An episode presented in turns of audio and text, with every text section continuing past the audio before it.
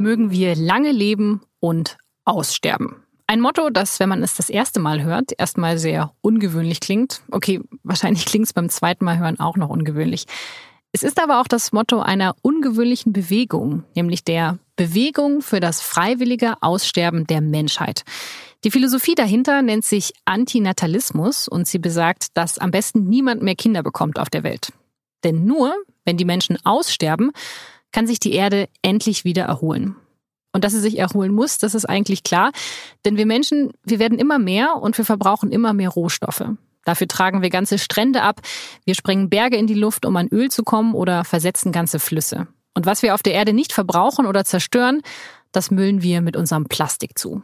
Natürlich sind die Antinatalisten mit ihrer Lösung sehr radikal, aber das Problem dahinter, das besteht auf jeden Fall. Viele Wissenschaftler sehen im Menschen mittlerweile eine richtige Naturgewalt, weil wir unsere Umwelt so stark verändern. Vielleicht so stark, dass inzwischen ein neues Erdzeitalter begonnen hat. Das Zeitalter des Menschen, das sogenannte Anthropozän. Und genau darüber wollen wir in der heutigen Folge von das Thema sprechen. Leben wir wirklich schon im Anthropozän und was bedeutet das für uns und für die Erde? Ich bin Laura Terberl und ich freue mich sehr, dass Sie heute zuhören. Das Thema. Der Podcast der Süddeutschen Zeitung.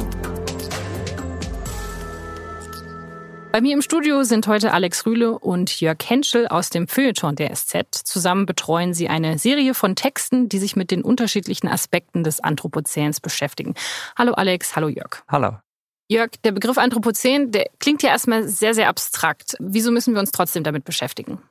Weil dieser Begriff, wenn die Wissenschaftler, die diese These vertreten, dass wir im Anthropozän leben, wenn die recht haben, dass eine der größten Umwälzungen oder die größte Umwälzung in der Geschichte des Menschen, wie wir ihn verstehen, bedeutet. Also der Mensch hat 12.000 Jahre im Holozän gelebt, er hat Städte gebaut, er hat die Schrift gelernt, etc., etc.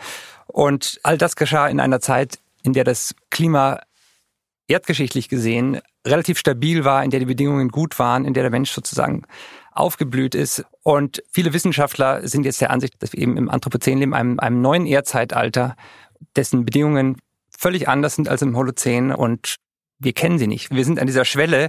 Wir können ahnen, dass sich vieles verändern wird, aber wir wissen nicht, in welche Richtung es sich entwickelt. Wenn ihr es jetzt wirklich kurz und knapp in einem Satz zusammenfassen müsstet, was zeichnet dieses neue Zeitalter aus? Es zeichnet die Tatsache aus, dass der Mensch jetzt selber eine Naturgewalt geworden ist, dass er also nicht mehr getrennt ist von der Natur und dass er dass seine Aktivitäten eine Dimension erreicht haben, die eben vergleichbar ist mit Dingen wie riesigen Asteroideneinschlägen oder ähnlichem. Also es gibt keinen Ort der Welt mehr, wo der Einfluss des Menschen nicht mehr messbar, spürbar, nachweisbar ist und das auch noch in Tausenden, Zehntausenden, Hunderttausenden Jahren. Also es gibt keine Südseeinsel mehr, wo nicht der Fallout von irgendwelchen Atombombentests äh, messbar ist. Es gibt keinen Strand mehr, an dem kein Plastikmüll ist. Und, und natürlich vor allem das Klima. Das ist eher der größte Punkt. Der Mensch hat das Klima verändert und wir wissen nicht, wohin das geht. Also ist das Anthropozän erstmal ein negativer Begriff? Es reiht sich ein in diese geologischen Begrifflichkeiten von Perm, Trias, Juras, Holozän und dann Anthropozän. Insofern ist es erstmal ein neutraler Begriff, der konstatiert, ab jetzt ist es der Mensch, der die Parameter setzt. Bisher war die Natur so eine Art stabile Bühne, auf der wir unseren Ackerbau und so betrieben haben.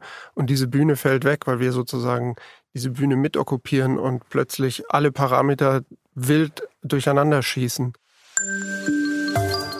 Vor genau 18 Jahren sitzt Paul Krützen bei einer Konferenz in Mexiko. Krützen ist Chemiker. Er hat 1995 den Nobelpreis bekommen, weil er nachgewiesen hat, wie vom Menschen produzierte Gase die Ozonschicht beschädigen. Und bei dieser Konferenz in Mexiko sprechen die anderen Wissenschaftler immer wieder vom Holozän. Das Holozän ist das aktuelle Erdzeitalter, das laut Geologen vor rund 12.000 Jahren begonnen hat, mit einer sehr starken Erderwärmung, durch die sich unsere heutige Kultur eigentlich erst entwickeln konnte. Holozän heißt aus dem Altgriechischen übersetzt eigentlich das völlig Neue. Und die Epoche ist mit 12.000 Jahren tatsächlich noch extrem jung, wenn man jetzt sich die gesamte Erdgeschichte anschaut. Paul Krützen hält den Begriff aber trotzdem für überholt. Irgendwann steht er mitten in der Konferenz auf und ruft, hört endlich auf, vom Holozän zu sprechen. Wir sind nicht mehr im Holozän. Wir sind im Anthropozän. Krützen ist nicht der Erste, der den Begriff verwendet. Er konkretisiert ihn aber.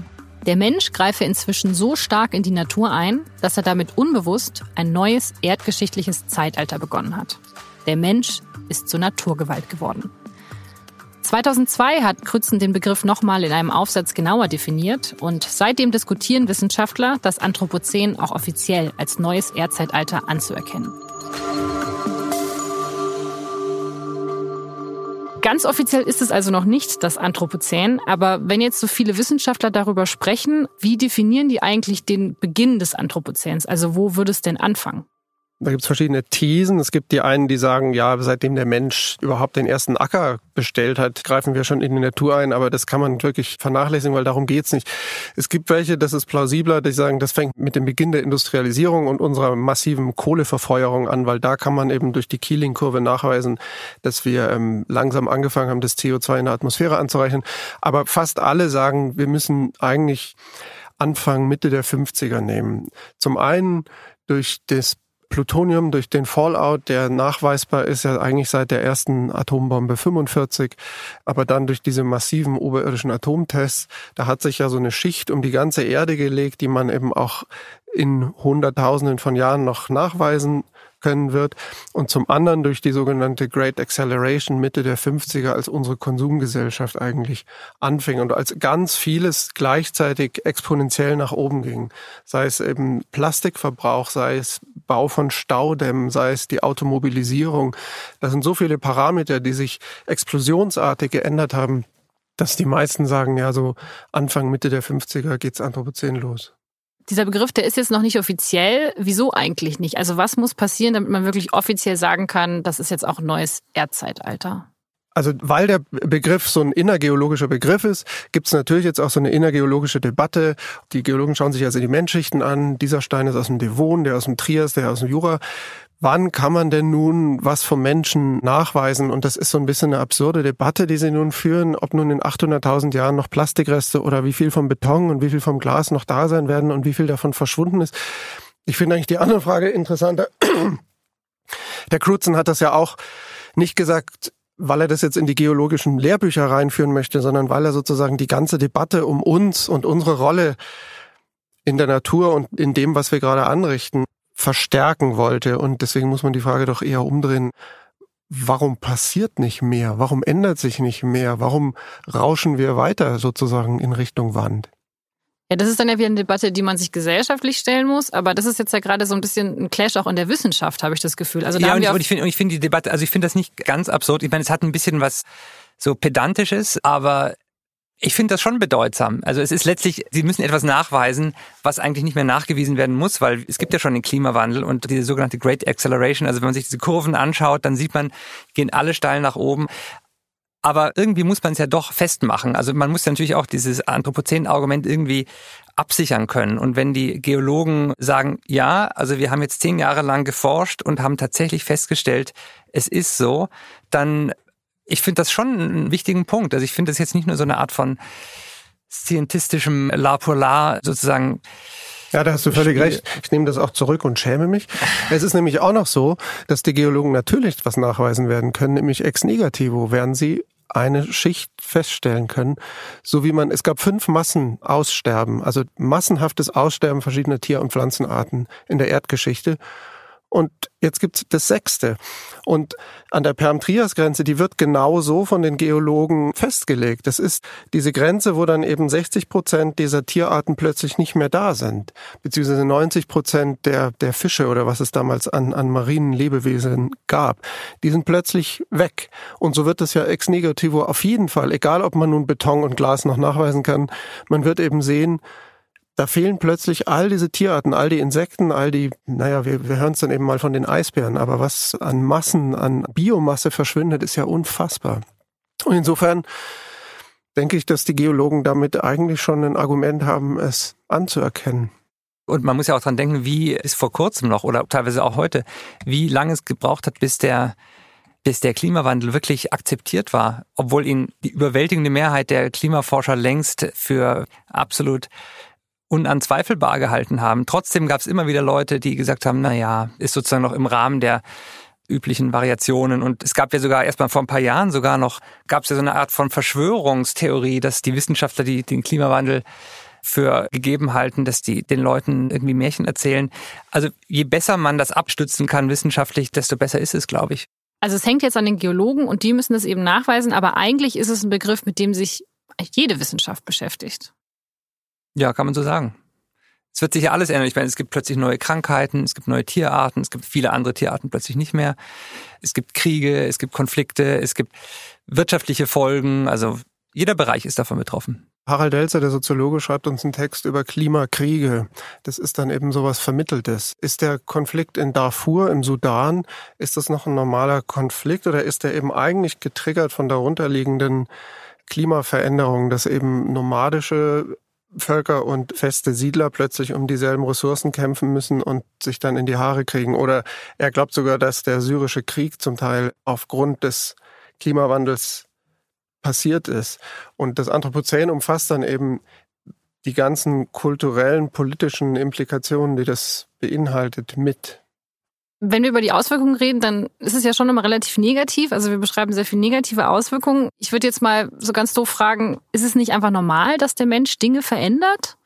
Ist es nicht schon immer passiert? Ja, aber eben nicht so wie seit 70 Jahren. Natürlich hat der Mensch immer den Acker bestellt oder hat da, was weiß ich, ein Haus gebaut und deswegen einen Baum gefällt oder er hat sogar den Limes gebaut, dann hat er halt ein paar Steine ausgebuddelt und damit eine Mauer gebaut. Aber jetzt Jetzt greift er eben so massiv in die Natur ein, dass ich weiß nicht, wie viel Hektar Urwald jede Minute verschwinden. Das sind einfach so vollkommen andere Dimensionen, in denen das jetzt passiert. Das gab es eben noch nicht. Und das ist unser ganzer Lebensstil, der ja plötzlich Implikationen hat, die wir uns vor 50 Jahren nie hätten träumen können. Es gibt den Madman, dieser Serie, die Anfang der 60er spielt und der eigentlich der Beginn unserer Konsum- und Hedonismuskultur ist, wo Don Draper, dieser Werbeagent, der mit seiner Familie ein Picknick macht und am Ende dieses Picknicks schlägt er so die Decke aus und das gerade neu eingeführte Plastik, er als New Yorker Avantgarde hat halt plötzlich Plastikgeschirr und er schlägt so diese Decke aus und dieses dieser Plastikmüll spritzt so in den Park und es ist so was ganz Tolles für diese Familie. Wow, was wir hier machen. Und natürlich wusste der nicht, was er damit in dem Moment macht, aber inzwischen ist halt auf Henderson, das ist das Atoll, was am weitesten weg ist von der nächsten Siedlung, 6000 Kilometer oder was. Und da schwammen dann halt jeden Tag heute 90.000 Plastikteile an, weil es Teil des Pazifikstrudels ist. Insofern Fängt's an bei Don Draper, der das Ding ausschlägt, oder wann würdest du die Grenze festsetzen? Das macht's so unglaublich schwierig, ja auch zu intervenieren, weil es so ganz tief in unseren Lebenswandel eingesenkt ist. Und das Problem ist eben, es gibt den Klimawandel, der jetzt beginnt oder schon begonnen hat, aber der noch ein relativ aktuelles Phänomen ist. Aber es gibt eben das Plastik, das Öl, die Kohle, mit der wir schon seit 100 plus Jahren leben. Und das Anthropozän betrifft beides. Also Dinge, die uns schon sehr bekannt sind, so dass wir sie uns gar nicht mehr anders vorstellen können und Dinge, die noch kommen. Deswegen ist es so schwierig. Man, man kann nicht sagen, in drei Jahren beginnt das Anthropozän, sondern wir stecken mittendrin. Wir sind das Anthropozän. Und das ist auch eben teilweise die, die Verwirrung zwischen den Leuten, die sozusagen warnen vor dem Klimawandel und den Leuten, die sagen, das Anthropozän hat längst angefangen. Das ist unsere Realität. Da brauchen wir uns jetzt gar nicht mehr davor zu fürchten in dem Sinn das ist schon da, die Katastrophe, wir sind schon mittendrin. Deswegen ist es so schwierig zu fassen und zu definieren und abzugrenzen gegen Begriffe, die Klimawandel, die, die letztlich zum Ziel haben, vor etwas zu warnen, was noch kommt. Der menschgemachte Klimawandel, der ist wahrscheinlich eine der offensichtlichsten Auswirkungen, an die auch viele beim Begriff Anthropozän denken. Für einen Gastbeitrag über Klimakriege für eure Serie hat der Sozialpsychologe Harald Welzer den Klimawandel und das Anthropozän aber eher getrennt voneinander gesehen. Dem Konzept des Anthropozäns liegt die Folklore zugrunde, es sei der Mensch, der mittlerweile zu einer geologischen Kraft geworden sei und das Erdsystem nachhaltig aus dem Takt bringe. Das haben aber die menschlichen Lebensformen über Zehntausende von Jahren nicht getan. Es ist erst der global verbreitete wachstumswirtschaftliche Kapitalismus, der die gigantische Zerstörungswirkung entfaltet. Der Begriff Anthropozän schreibt die Schuld einem überhistorischen und transkulturellen Abstraktum Mensch zu und entpolitisiert damit das Thema. In einer solchen Sicht gibt es aber keine Verantwortlichen in Form etwa einer Autoindustrie, einer Hyperkonsumkultur, einer absurd ausufernden Mobilität und einer Digitalwirtschaft mit dynamisch wachsendem Energiebedarf. Wer vom Klimawandel spricht, darf vom Kapitalismus nicht schweigen.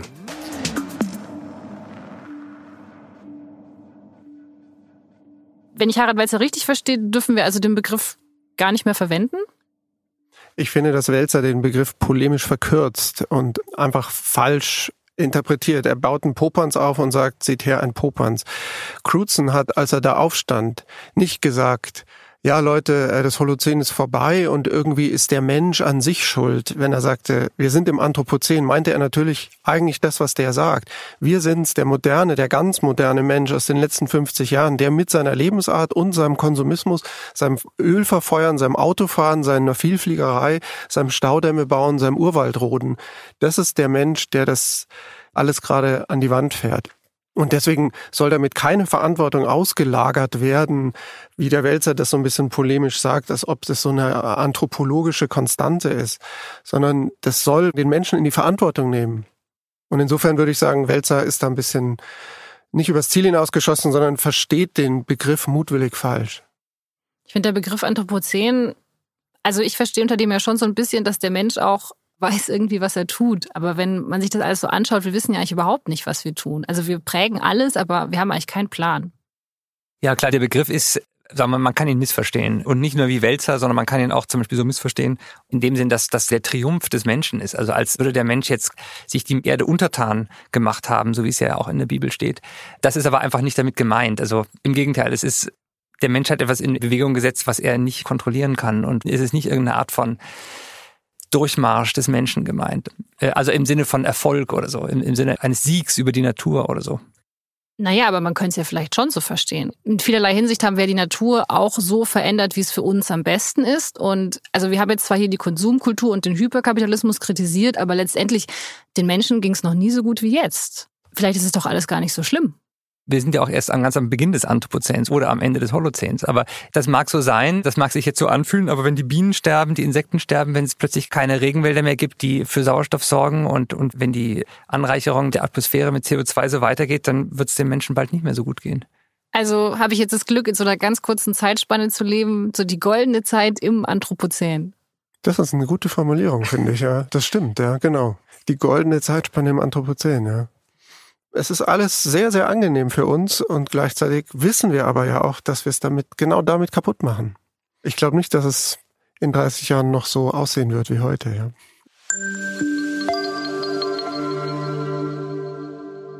The Paris Climate Accord is simply the latest example of Washington entering into an agreement that disadvantages the United States to the exclusive benefit of other countries. Therefore, the United States will withdraw from the Paris Climate Accord. Thank you. US-Präsident Donald Trump war schon während seines Wahlkampfs kein Fan des Pariser Klimaabkommens. Letztes Jahr ist er mit den USA endgültig daraus ausgestiegen. Und das zeigt einmal mehr, wie schwierig die internationale Zusammenarbeit gerade in der Klimapolitik ist. Das Problem ist global und betrifft alle Menschen und Länder, aber für die einzelnen Länder oder Firmen gibt es immer neue Anreize, sich nicht an Vereinbarungen zu halten und doch Öl zu fördern oder Kohle zu verbrennen. Wenn wir aber dann abschätzen, wie viele fossile Reserven es noch gibt auf diesem Planeten, dann bleibt eben 80 Prozent müssen im Boden bleiben. Das ist Hans-Joachim Schellenhuber, einer der renommiertesten Klimaforscher der Welt, bei einem Vortrag im Bundesumweltministerium. Das ist die große Herausforderung. Ein wirtschaftliches Gut an dem man sehr reich werden kann, allerdings immer nur sehr wenige, nicht zu nutzen, bewusst nicht zu nutzen. Das ist die moralische Herausforderung in diesem Fall. Ne? Ich habe den Eindruck, dass wir mit unserem jetzigen System die richtig großen Probleme, die wir auf der Erde haben, nicht lösen können. Würdet ihr das auch so sehen? Ja, auf jeden Fall. Klar.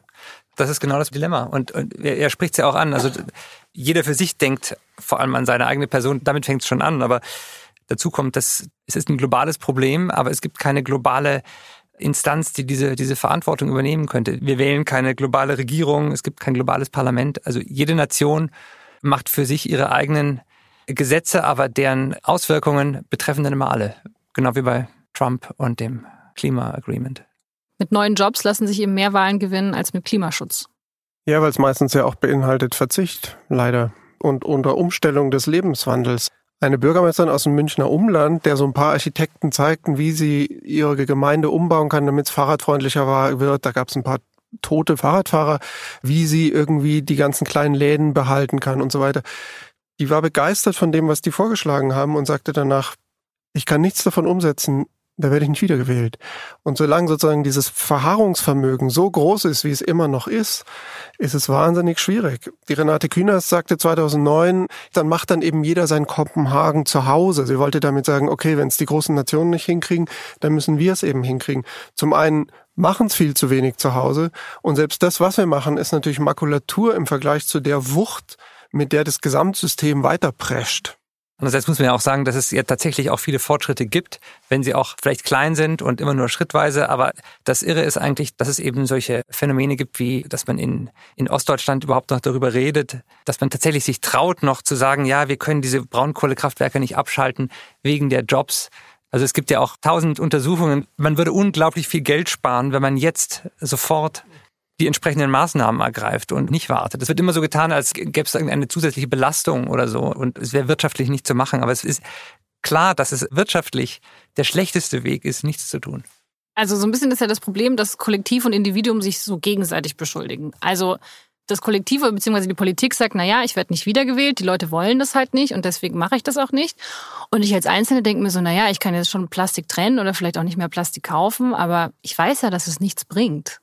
Wie kommt man denn aus diesem Dilemma raus? Also ja, das Dilemma, was ja viele Leute Natürlich, weil das, ist, das, das Faulste, was man machen kann, ist zu sagen, ja, ich weiß ja, dass es nichts bringt. Also der Schellenhuber sagte in dem Interview, früher habe ich immer gesagt, der Einzelne hat keine Verantwortung. Das war ein Riesenfehler. Natürlich müssen wir aufhören zu fliegen. Natürlich müssen wir anfangen, weniger umweltschädlich zu essen. Jeder Einzelne, gerade wenn er es weiß, und wir wissen ja viel mehr als irgendwelche Kinder, die nie eine Schule besuchen durften und dann halt gar nicht wissen, welche Folgen ihr Tun hat, Insofern muss man den Einzelnen natürlich in die Verantwortung nehmen und gleichzeitig müsste die Politik ganz anders supranational anfangen, noch mehr als dieses Paris Climate Agreement zu sagen, ja, wir müssen sofort jetzt umsteuern, denn die, die tun ja immer so, als ob es unvernünftig wäre oder, oder wirtschaftlich schädlich, wie der Jörg schon sagte. Wie, wie schädlich ist es denn, wenn das Wasser um drei Meter steigt und man 600 Millionen Menschen aus Lagos, Bangladesch und ich weiß nicht, welche Städte alle untergehen werden, umsiedeln muss? Aber wenn die Erde sowieso untergeht, dann will ich jetzt wenigstens mein goldenes Zeitalter des Anthropozäns genießen. Und das kann ich nicht, wenn ich nicht fliegen kann. Ja, aber diese apokalyptische Argumentation kommt ja oft. Da macht man sich aber so leicht, wenn man sagt, wenn die Erde eh untergeht. Dieses Untergehen wird aber wahnsinnig qualvoll und scheußlich und langfristig und ekelhaft werden. Und in dem Moment, wo das dann sozusagen das erste Mal dich erreicht, wirst du selber nicht mehr so argumentieren. Es wird scheußlich. Ich meine, ich will jetzt nicht das relativieren, aber ich glaube, man kann halt viele Sachen gleichzeitig machen. Also man kann sich einschränken in einem gewissen Maße und man kann andere Parteien wählen, man kann sich politisch engagieren, man kann, man kann schauen, wo man sein Geld investiert. Das bedeutet nicht, dass man jetzt quasi ins Kloster gehen muss und irgendwie nie mehr einen anderen Ort als München sehen darf, um nicht durch Flugreisen die Atmosphäre zu belasten. Also man muss irgendwie schon noch leben dürfen. Und natürlich ist man als Bürger in, in einem unheimlich reichen westlichen Land, wird man immer mitbeteiligt sein. Aber man kann sich, glaube ich, trotzdem sehr engagieren. Und was ich auch noch sagen wollte, es klang jetzt so, als gäbe es praktisch nur den Einzelnen, der irgendwie verzichten muss und dann gibt's die abstrakte, ferne Politik. Es gibt ja dazwischen noch tausend andere Stufen. Also es gibt zum Beispiel ganz viele Firmen, die gemerkt haben, dass es ihnen auch PR-mäßig einfach Nachteile bringt, sich weiter zu engagieren in irgendwelchen Geschäftsfeldern, die klimaschädlich sind. Es gibt zum Beispiel reiche amerikanische Unis oder britische Unis, die ihr Geld nicht mehr bei Exxon investieren wollen. Das sind alles Sachen, die unheimlich wirksam sind, die vielleicht viel mehr Effekt haben, als wenn du oder ich jetzt weniger Plastikbecher verwenden. Also das eine und das andere sowohl als auch in einem normalen Maß. Aber man kann unheimlich viel machen. Und das Interessante ist ja, dass es, es ist nicht wirklich eine, eine ideologische Frage. Es ist jetzt nicht eine Frage von rechts und links oder so. Es ist eine Einbahnstraße, auf der wir unterwegs sind und es gibt letztlich keinen Konflikt, was ist jetzt richtig. Es gibt nur die Frage, tut man etwas oder tut man nichts. Es ist ja nicht so, dass die anderen sagen, nee, ich bin aber für mehr Flugreisen. Es ist nur die Frage, wie sehr man sich engagiert. Aber dass die, dass der Weg in die richtige Richtung geht, ist ja klar. Also selbst in so trägen Ländern wie Deutschland, ich meine, hätten wir jetzt zum Beispiel eine Jamaika-Koalition, wären etliche äh, Braunkohlekraftwerke abgeschaltet worden. Also es, ist, es bewegt sich schon was in die richtige Richtung. Die Frage ist nur, ob es schnell genug kommt. Jörg, du hast gerade die Wirtschaft angesprochen und das finde ich auch nochmal einen sehr konstruktiven Ansatz, weil nicht nur die Zerstörung geht exponentiell nach oben, sondern natürlich auch die Forschung. Ich setze da ehrlich gesagt auch so ein bisschen auf den Technologiesektor, dass ich mir denke, Geoengineering, wir werden schon mit den Auswirkungen irgendwie klarkommen. Es gibt sehr viele schlaue Leute, die sich damit beschäftigen und die finden da schon einen Weg. Ist das jetzt sehr naiv von mir? Nee, es gibt ja sehr viel Geoengineering-Projekte. Ich weiß nicht, was am Ende die Welt retten wird, aber natürlich müsste man viel mehr ausprobieren, noch Photovoltaik auf die Straßen, also dass sich die Autos induktiv aufladen über den Belag der Straße, könnte man ja probieren. Dann hätte man kein CO2 und bräuchte auch diese ganzen Batterien aus den Kraftwerken nicht. Ist eine Idee oder der Schellenhuber plädiert für sehr viel mehr Holzarchitektur, weil natürlich Beton wahnsinnigen CO2-Ausstoß verursacht. Und so gibt es im Moment unglaublich viel, was geforscht wird. Und was ich immer ein bisschen problematisch finde, ist, das eigentliche Geoengineering betrifft ja eher technische Lösungen, um das wieder zu reparieren, was die Vorgängertechnik kaputt gemacht hat. Also da, da geht es ja darum, dass man irgendwie versucht, das CO2 einzufangen und irgendwie im Boden zu versenken und solche Ideen. Das finde ich immer, ehrlich gesagt, nicht sehr überzeugend, auch wenn es, ich weiß nicht, vielleicht kommt man an den Punkt, wo man sozusagen beides machen muss, also den Energieverbrauch radikal senken und zusätzlich solche äh, Geoengineering-Lösungen als zweite Methode betreiben. Aber ich finde eigentlich, wir sind an einem Punkt, wo man eher seine Energie darauf verlegen sollte, erstmal Energie zu sparen, andere Motoren zu entwickeln, umweltfreundlichere Technologien zu entwickeln etc., als irgendwelche irrsinnig aufwendigen Reparaturmethoden mit ungewissem Ausgang zu verfolgen. Das politische Problem an der Geoengineering-Debatte ist, dass es meistens aus FDP-Seite kommt. Also wir können eigentlich so weitermachen wie bisher, ist alles kein Problem, weil irgendein so Ingenieur wird schon eine Lösung finden. Aber wir können natürlich nicht so weitermachen wie bisher. Wir brauchen beides. Wir brauchen wahnsinnig innovative Lösungsansätze und müssen gleichzeitig die gesamte Weltwirtschaft dekarbonisieren in zwei oder drei Jahrzehnten, wie Schellenhuber das ausdrückt. Und das ist schon eine enorme Aufgabe. Ich habe ja zu Beginn der Folge schon eine sehr radikale Konsequenz des Ganzen genannt. Die Antinatalisten, die eben die Fortpflanzung stoppen wollen. Alex, du hast einen Vertreter dieser Denkrichtung in Brüssel getroffen. Wie ernst meinen es denn diese Antinatalisten? Die nehmen das sehr ernst. Also in Belgien, der heißt Théophile de Gautier und ist so einer der Sprecher. Das ist ja auch eigentlich recht plausibel. Wir haben ja darüber gesprochen. Wir wissen seit 40 Jahren, seit Club of Rome, dass das alles verkehrt ist, was wir machen. Wir machen aber nicht nur weiter, sondern verstärken alles noch, das ganze Fehlverhalten seit 40 Jahren. Die Zahlen sind ja weiter nach oben gegangen mit unserem Ausschluss. Weshalb er sagt, es bringt gar nichts mehr irgendwie den Leuten beizubringen, dass sie ihren Müll trennen sollen oder so, sondern das Einzige, was das bringt, ist, dass wir aufhören, uns fortzupflanzen. Er sagt nicht, wir sollen uns jetzt umbringen. Jeder, der lebt, soll leben. Aber jedes Leben, das nicht in die Welt gesetzt wird, hilft diesem Planeten. Und es ist, es ist ein sehr philosophischer Ansatz. Es kommt dazu, das ist so ein Schopenhauerianer oder Buddhismus, Hinduismus. Die bringen alle Lebensskeptiker, die sie nur finden können, EM Cioran, die sagen, Leben ist sowieso Leiden. Wir ersparen doch jedem Lebewesen, das nicht geboren wird, nur 80 Jahre Leiden. Und das verkoppeln sie halt mit den Umweltproblemen unserer Tage. Und klingt recht plausibel. Ich habe selber zwei Kinder und möchte sie nicht missen. Insofern ist es wieder sehr theoretisch. Gleichzeitig tut mir diese Generation, die nach uns kommt, schon ziemlich leid.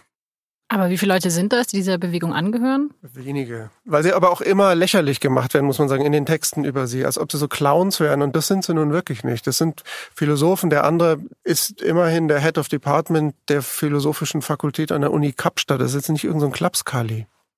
Also der Bewegung geht es auch darum, einfach Aufmerksamkeit für dieses Thema zu schaffen. War das auch euer Ziel mit dieser Serie?